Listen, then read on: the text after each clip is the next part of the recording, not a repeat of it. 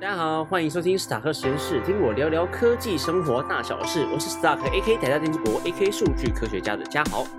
今天我要来分享五月初发生的一件重大事件，就是知名的算法演算币 UST 脱钩，导致 Luna 币大崩跌了。我知道很多人讲过了，对，没错，我知道。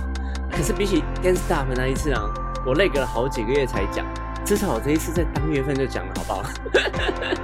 好了，虽然很多节目都已经讲过这个主题啊，然后很多名词解释，我相信大家应该也知道了吧？像是什么是 UST 啊，什么是 Luna，什么是稳定币，他们的演算法长什么样，应该是吧？但我这集还是会多多少少讲一下这些东西啦，不然节目的长度可能会不够啊，不是啊，我是说可能会有些人听不懂。但我尽量少讲这些名词解释，比较不无聊。好，所以有兴趣的人，如果觉得我这一集讲太少，听不懂这些名词的话，自己再去做点功课吧。那我是以非币圈的观点来讲这些东西的，欢迎讨论，不要直接泡我。好，我先来讲一下我最后的结论。反正呢，看完整个事件，我认为看从数据上来看，惨赔的人的确蛮不少的，而且都赔蛮多钱。但是币圈的朋友，像听我们上一集啊，东哥就有在讲嘛，他们自己这种生活在币圈很久的投资者啊，对整个 Terra 的生态系其实是保持着观望的态度比较多的。那整个 Terra 链这个生态系呢，其实近几年还不错啦，吸引到蛮多投资者进场的。但对于像币圈待很久的投资者，像上一集的东哥他们，都经历过许多暴涨暴跌的状况。上一集我们有聊到吗？像以太币、比特币这种大咖的都有大跌的时候，他们这种算法稳定币还没有经历过一个磨练，也没有经历过一个大事件，所以他们其实是没有办法觉得，哎，我就是要把一堆钱砸进去 all in，不太可能的，all in 就真的很赌博。那这一次的事件呢，是两天内产生高达剧烈振幅的百分之九十九，很多投资者是根本来不及跑的，而且啊，很多算法稳定币。就我刚刚讲的嘛，还没有经过考验。加密货币是需要投资市场还有投资者的信心去加持，他们的价值才能可能 keep 住在那边。那算法稳定币，我觉得更是如此，它的背后都有一些机制跟玩法，这很难跟人家说，没有任何一个人去试着钻漏洞，毕竟规则就是给人家钻的嘛。那五月初的时候，我有讲一集避险工具嘛，那一集我有讲过，如果要把加密货币当成避险工具，也不是不行。但是你要知道它的特性，就是它波动会很剧烈。为什么？因为它的总市值小嘛，流动性很低。那如果大户砸钱的话，那个振幅真的会很高啊。那正因为很容易被大户操作，所以啊，我那个时候就在想说，看会不会是庄家他们自己拿钱出来搞的？但是我这一次 Terra 事件，这个公司呢又拿了很多钱，比特币砸进来，想要稳定，我会觉得嗯，不知道呢。好了，不管，反正呢。他们这一次我没记错的话，他们用了七点五亿元左右的比特币，想要来救 UST 的价值，但最后还是无力回天呢。算法稳定币的游戏规则，我觉得或者他们的设定的机制，还需要更多的测试或者是限制，才有机会去稳定。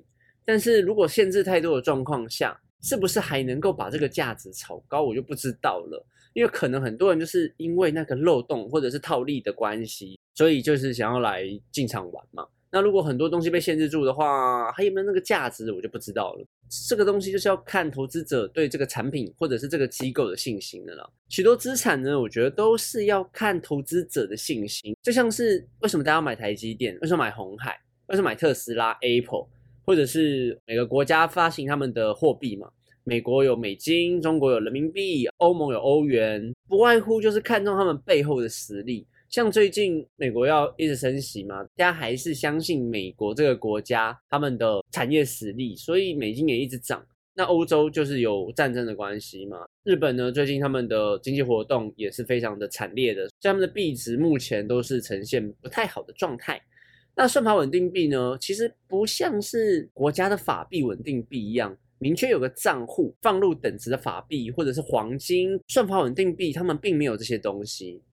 除此之外呢，我对稳定币的概念会有点困惑。呃，稳定币的机制后面都会有一家公司，但明明加密货币最大的特色就是去中心化，但是发行稳定币的时候，势必会有一个中心化的机构在维持该币的价值。作为一个货币或者是投资商品，我觉得是没有问题的。但是它也身为加密货币，我就有点 c o n f u s e 了。加密货币它最大的特色，就像我刚刚讲，它是去中心化，你又出现了一个中心化的机构，嗯，我觉得投资者爽就好了。但我还是要讲啊，它身为一个投资商品是没有问题的。但是它身为加密货币，去中心化就是加密货币很重要的一个特色之一。现在把他们最重要的特色拿掉了，我是不知道大家怎么想的啦，是不是有钱赚就好了？一个中心化的去中心化加密货币，哎呀，我不懂啊。那对整体来说，是不是会变成一个风险因子？我觉得就要大家自己去思考了啦。像前阵子呢，Coinbase 这个超大家的虚拟货币的交易站，二零二一年第一季的财报呢就不好嘛，股价也亏了超多啊，好像八十七八十 percent 吧，我忘了。那蛮多投资者就想说，感觉会倒闭啊，啊，你倒闭了之后，我们的我们放在里面的钱包到底会不会有事？他们的 CEO 就跳出来说，我如果我们破产的话，你们的虚拟货币有全部都会没收。我想说，看。啊，那干丢，这样又变成一个中心化的机构在掌握大家资产了。就连银行破产可能都没那么夸张。那无论是交易所啊，或者是加密货币，我觉得中心化之后真的会带来一些风险呢。那回到加密货币本身这个投资产品，它的风险本身就比其他产品还要大。前面有讲到嘛，如果大户把钱砸进来的话，它的市值那么小，它的波动率本身就很高的。那随着时代慢慢往前进，我不会说加密货币这个东西我看不懂，我就会觉得它没有用。那毕竟它身为投资产品，大家还是会把钱往里面走。而且在未来可能 Web 三点零之后，或者元宇宙的技术越来越强大之后，它一定会成为一个举足轻重的角色啊。只是它会不会用现在的形式在影响未来的发展应用，我就不确定了。但是它这个技术的确是可以延续的。很多国家政府呢，也因为这一次的事件，开始在研拟一些管制的措施。像是韩国政府啊，就在五月二十四号的时候，就召集了五大交易所，针对这一次的事件召开一些紧急会议。那美国跟英国呢，也重启了一些监管的措施，希望这种事情呢，不要再一而再、再而三的发生。美国财政部长耶伦也在这一次事件后大力的宣导，那也希望每个投资者呢，能够。就是审视自己的风险评估。那我就觉得整个世界之后会怎么去做这种监控稳定币啊，或者是加密货币的监管？一方面保障投资者，一方面又不能限制太多。嗯，我认为真的很蛮难的啦。对，可是很多东西又不得不做，不然我们之前也讨论过元宇宙嘛，以后一定会有更多钻漏洞或者是违法的行为。每个国家的政策又又跟不上的时候，那真的很危险。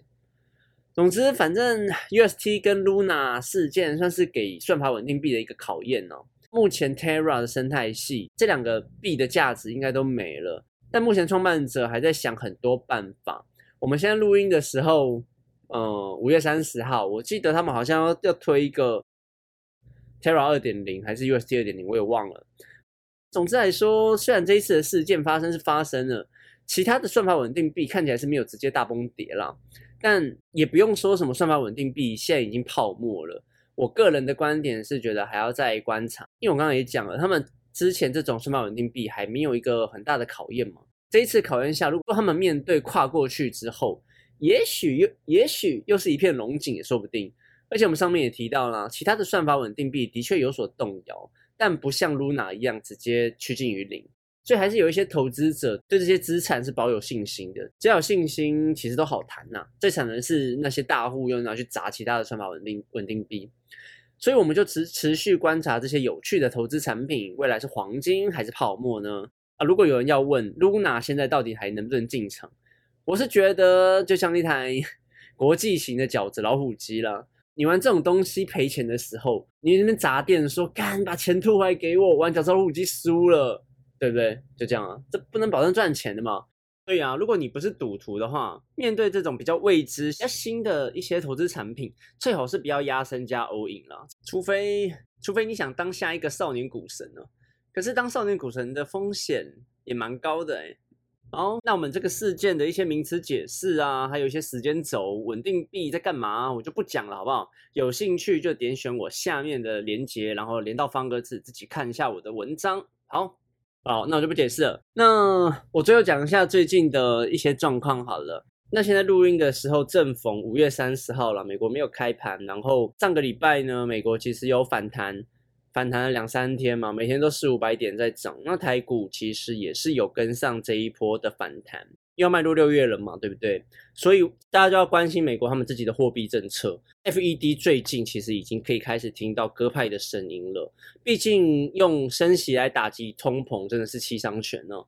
我们先看 CPI 指数好了，目前来看暂未反转的，目前是缓涨，至少已经不是剧烈的往上升了了。刚刚讲到说，鸽派的声音慢慢变大了，就是因为很多人也开始在说，哎，经济开始下滑，不要再一直通货紧缩，然后一直靠升息，然后把美元一直往上涨，这样子对大家的经济都不好。像是美国四月的新屋销售率开始下降啊，还有拜登不是一直说要。要把那个关税壁垒取消掉嘛？在那边说什么啊？那都是川普的，川普的政策啊！我又没有那边加税，所以他们不管是钢铁啊，还有一些消费性电子，都在演你说要把这个关税取消掉。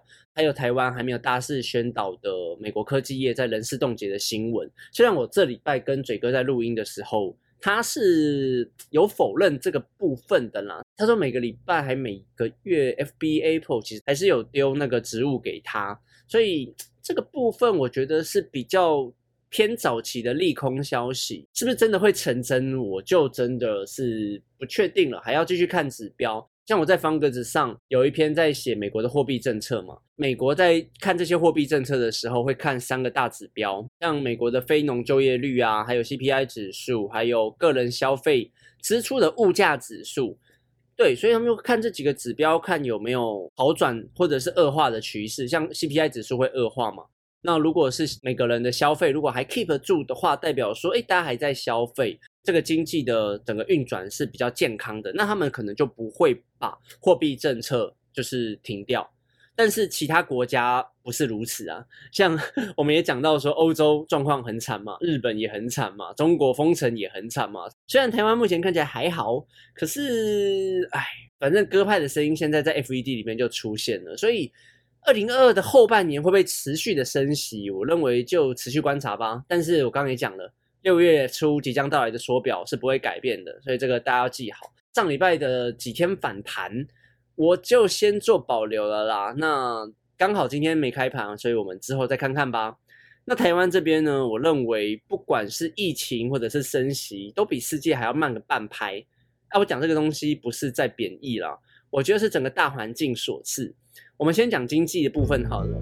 那我们刚刚不是讲到美国那边有人事冻结的新闻吗？可是我从台湾这边看呢，黑 hunter 寄给我的信其实也没有变少的趋势。台湾身为制造端呢，本来就是会比较晚接受到讯号。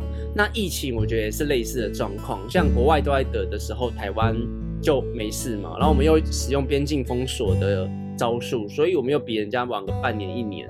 我是觉得看到讯号，大家就可以开始想一下后面要做什么事了啦。不然你明明就已经有时间可以让你去 plan 了啊，你又不做，对不对？好了，就这样。那么今天的节目就到这边结束喽。如果大家喜欢我的节目，记得帮我推播，或者是现在你用什么 APP，就帮我按个赞，然后留言分享。好，那我们下次见，拜拜。